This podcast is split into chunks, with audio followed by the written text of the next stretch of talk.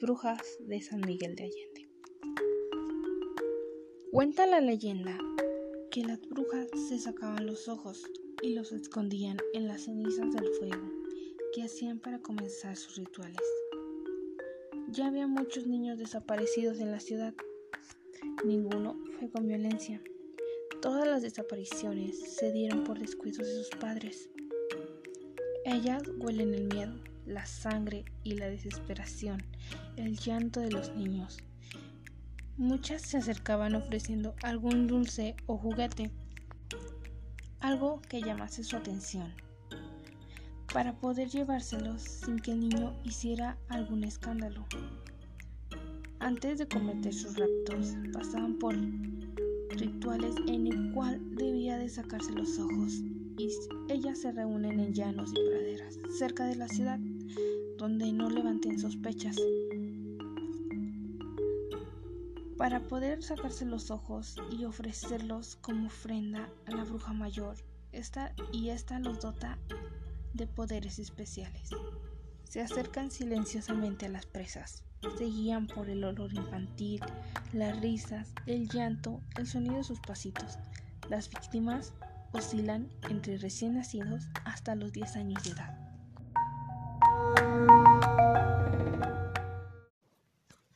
Capítulo 1 Estaba llorando Juan José en el atrio de la catedral de San Miguel de Arcángel. Es un niño de 10 años.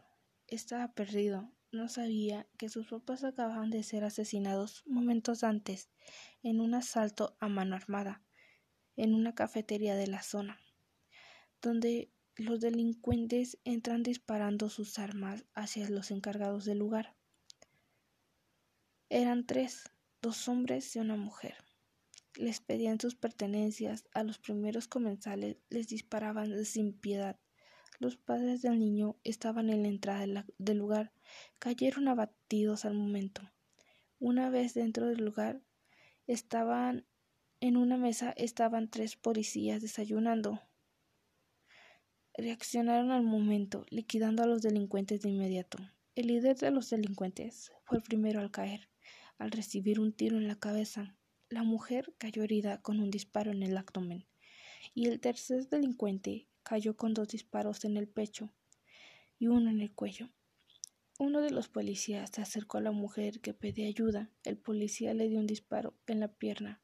La mujer le decía que también tenía derechos. El policía le contestó que tenían más derechos las personas que había matado y sin pensarlo le dio el tiro final en la cabeza. Momentos más tarde llegaron las ambulancias y empezaron a ayudar a los heridos.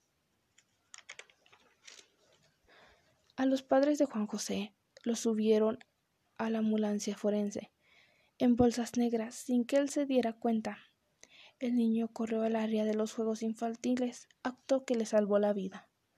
Por aquella intrífula, el niño estaba buscando desesperadamente a sus padres, al no verlos dentro del lugar, salió a, la explanada del centro de San Miguel de Allende a buscarlos.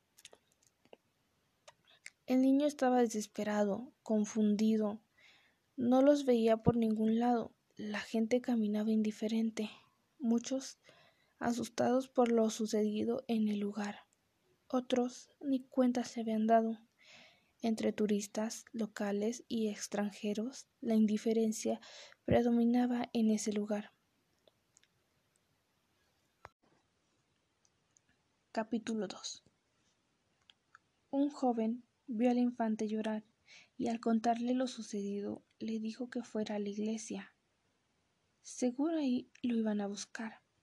Al llegar, decidió sentarse en una esquina de aquel atrio sin darse cuenta que allí estaba una señora recargada en una de las torres, estilo gótico del templo parroquial, que su historia se remonta a 1555, con la fundación de la villa de San Miguel el Grande. Ella portaba lentes oscuros. Se dirigió hacia el niño. Trataba de darle consuelo al infante. Le decía entre sollozos que no, él le decía entre sollozos que no encontraba a sus papás. Aquella mujer era una bruja. Lo estaba analizando para poder llevar a cabo su plan. Aquella hechicera se acercó a Juan José a brindarle consuelo le ofreció un algodón de azúcar para poder ganar su confianza.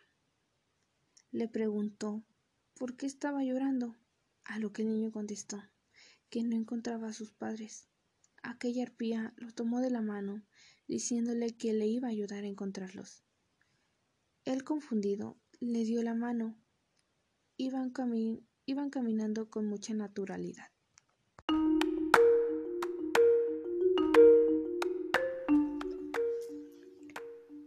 Se dirigieron a una presa. Al llegar, el niño no veía a sus padres por ningún lado.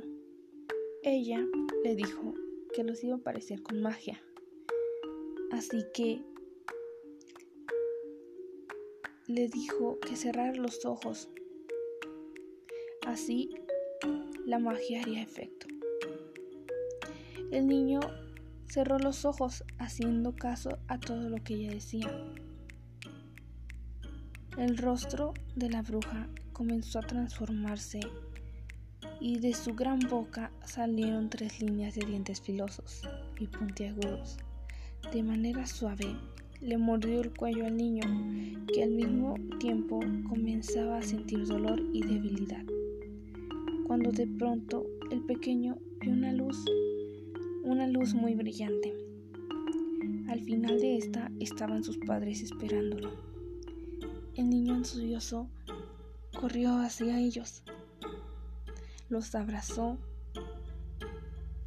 Todo era felicidad en, aquella familia.